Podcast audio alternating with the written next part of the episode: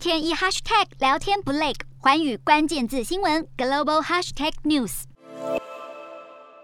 俄罗斯挥军乌克兰以来，中国的态度备受关注。过去只要被问及乌俄冲突，官方都非常的四两拨千斤。但是中国外交部九号却忽然在记者会上宣布对乌克兰提供援助，难道是察觉风向不对要跳船吗？人民币五百万和台币超过两千两百万。发言人赵立坚说，首批援助物资九号已经离开北京，之后会以适当的方式转交乌克兰当地红十字会。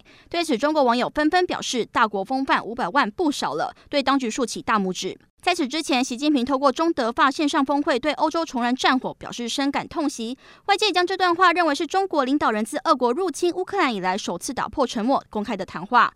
而回首乌俄开战以来，中国外交部一直对欧美国家对俄罗斯的态度相当不满。当局对于俄军对乌克兰的行动，当然不会用入侵二字。除了帮助俄国合理化对乌克兰的入侵，也将乌俄冲突的原因推给北约。纽约时报八号报道，中国政府对乌克兰的态度从冷漠转趋明朗，反映出中国不希望和西方国家完全对立的心态。中国也在试图为自己寻求一个潜在调解人的地位。